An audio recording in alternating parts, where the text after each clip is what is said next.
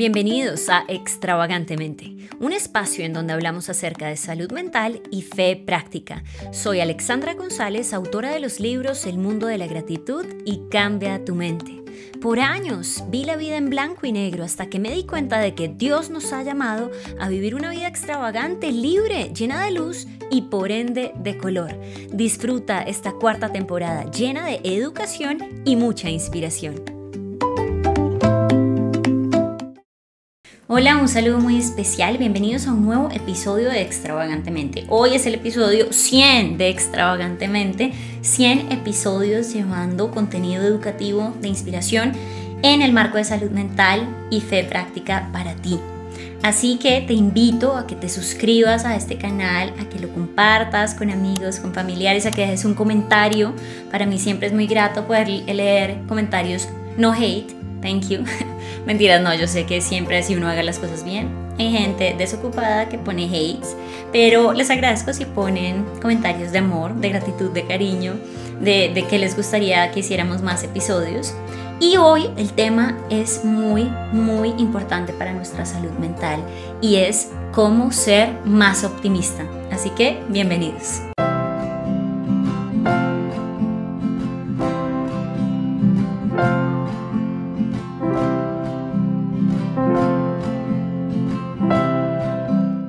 Para hablar de optimismo tenemos que hablar de su antónimo primero, y es el pesimismo. En mi libro más reciente, Cartas a una joven deprimida, el capítulo número 5 se llama El pesimismo, la antesala de la depresión. Y hoy te puedo decir esto enfáticamente porque psicólogos de la psicología positiva, cognitivos conductuales, lo estudiaron por años y lo garantizan. La antesala de la depresión es pensar mal, pensar lo peor. Y eso es el pesimismo. Y hoy puedo dar fe de ello porque yo fui pesimista por años. Y hoy me considero pesimista rehabilitada. Ya fui a rehab, salí, eh, tuve recaídas, pero ya me considero más al otro lado. Obviamente hubo días grises, pero llegó la luz y con ella el color, como lo he dicho muchas veces, y de ahí nace extravagantemente. Así que, en primer lugar, quiero hacerte un test que está aquí en el libro. Obviamente, si tú ya eh, compras el libro, que lo puedes eh, comprar en Busca Libre, pues vas a poder eh, rellenar todas las cosas que están disponibles aquí en el libro. En la página 79 nos dice, en, tenemos el test del pesimista. Entonces, siete preguntas y tú ahí dices, uy, sí, estoy más en el pesimismo, optimismo. ¿Piensas lo peor de ti, de Dios, de tu familia y amigos? ¿Sí o no? ¿Ves frecuentemente lo que falta, lo que no eres y a dónde no has llegado? ¿Sí o no? ¿Te quejas y criticas constantemente? ¿Sí o no? ¿Generalizas las malas experiencias? Ejemplo, todos los hombres son iguales, todas las personas son así, nadie me quiere. ¿Le das permanencia al fracaso y usas palabras como siempre o nunca? ¿Sí o no? 6. ¿Te culpas de todo lo malo que ocurre a tu alrededor? 7. ¿Hundes con críticas y juicios a los que te rodean? ¿O tú asumes tu responsabilidad? Entonces, si ya en más de la mitad dijiste sí, sí, sí, necesitamos este video urgentemente y poner en práctica lo que hay allí, además de que te leas este capítulo porque aquí es donde está algo fundamental para tu salud mental. Y antes de empezar con estas cinco pautas simples para alimentar el optimismo, quiero leerte esta frase de T. Beck, él es, eh, fue un psicólogo, el padre de la teoría de la terapia cognitivo-conductual. Y tiene una frase que está aquí en mi libro que me impactó mucho. Y él dice esto en su libro Terapia Cognitiva y Desórdenes Emocionales. Quizá lo que estamos considerando un síntoma de la depresión, el pensamiento negativo o el pesimismo, es la enfermedad. Tal vez el pesimismo es la enfermedad, no la depresión, por eso se considera la antesala. La depresión no es pura química cerebral desequilibrada ni rencor vuelto hacia el interior, se trata de una alteración del pensamiento consciente. Ahora sí, vamos con nuestras cinco pautas. Tres de ellas están súper esbozadas acá en el capítulo y las quiero compartir contigo. Lo primero, piensa que los fracasos son temporales, no son permanentes. Esto es súper importante. Cuando te pase algo malo en la vida, no digas, es que siempre en esta familia, es que nunca nos va bien, nunca me va bien en el amor.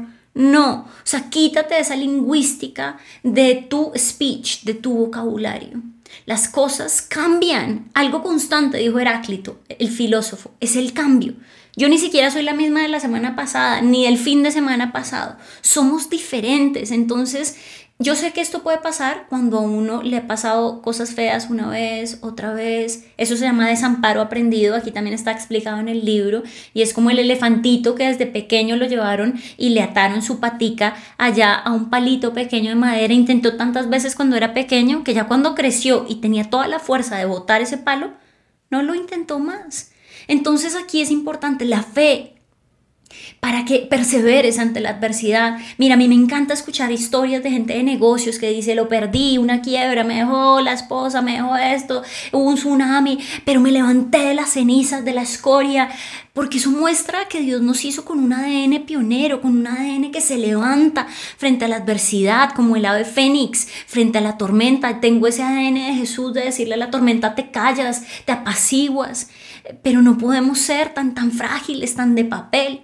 Entonces recuerda, el fracaso es temporal, nunca permanente. Número dos, no generalices el fracaso o las cosas malas. Está en línea con la anterior. La anterior tiene que ver con el tiempo, aquí con la generalización de las malas experiencias.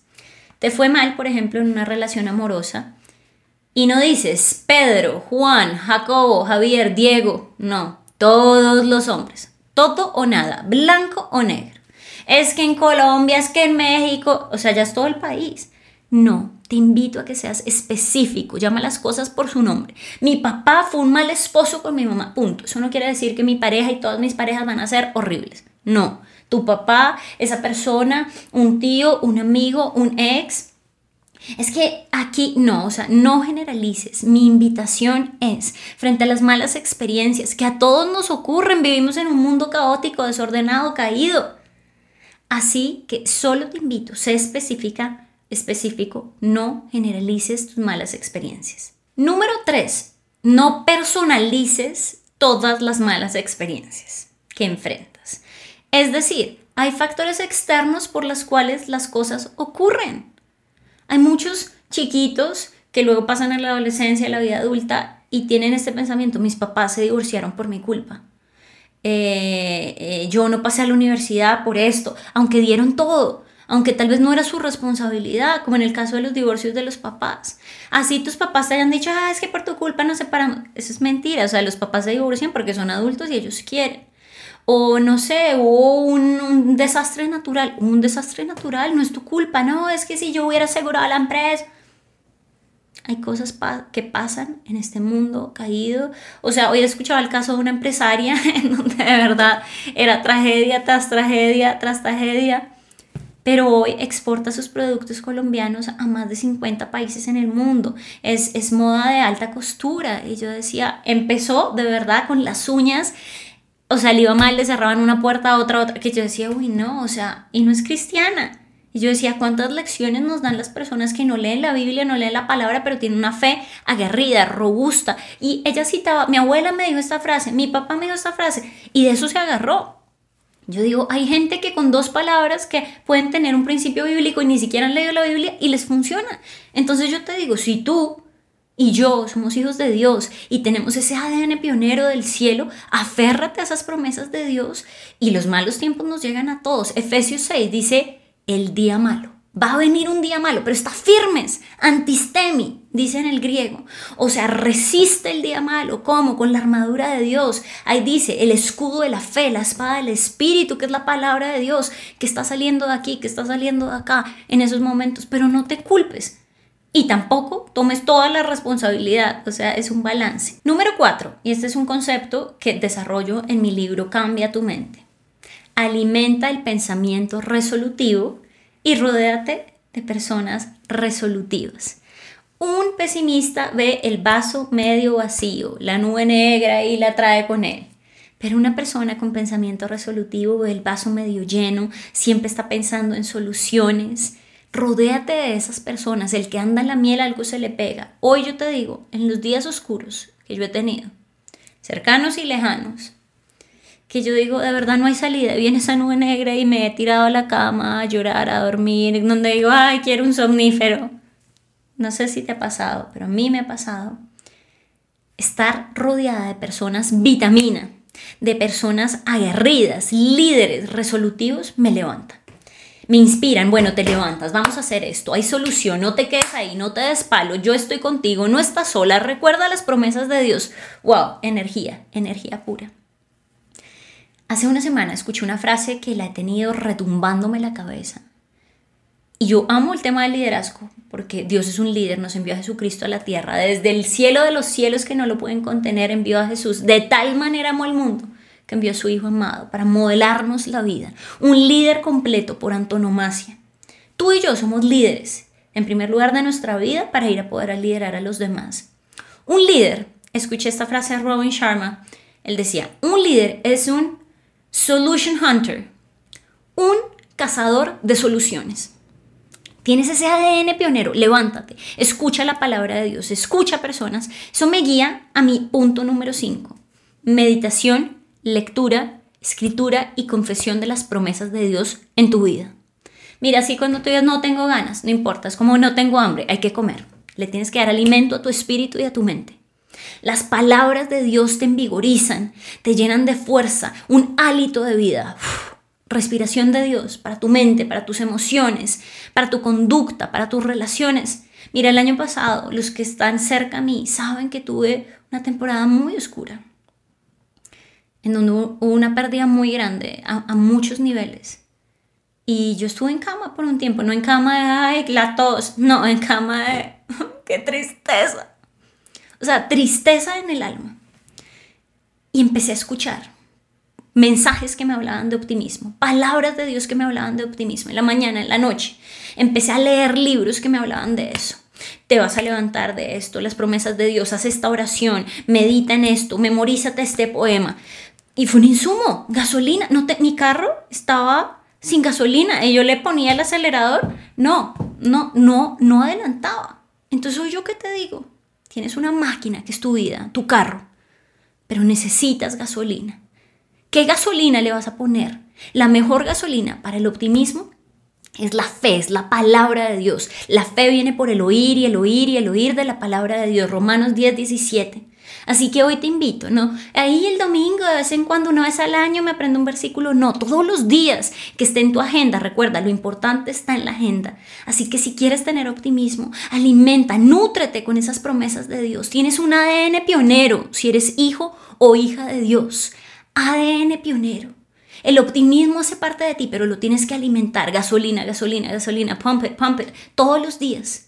Tú y yo tenemos ese ADN. Necesitamos ser líderes optimistas en un mundo lleno de pesimistas. La gente habla, la guerra, esto, lo otro, no hay nada que hacer y se quejan y vomitan tragedia. Pero tú y yo tenemos que multiplicar por el mundo el mensaje de esperanza y optimismo. Así que sencillamente estos cinco puntos te los resumo. Fracaso no es eterno, es temporal. No generalices, no personalices los fracasos y las tragedias. Número tres, pensamiento resolutivo y personas resolutivas. Número, eh, número cuatro es ese. Y número cinco, medita, estudia, memoriza, declara las palabras de Dios sobre tu vida, porque eso va a traer fe y ahí está la solución. Yo te envío un abrazo muy grande. Coméntame qué te pareció este video, qué opinas, qué más harías tú para alimentar el optimismo que has hecho. Comparte este video con muchos y nos vemos en el próximo episodio.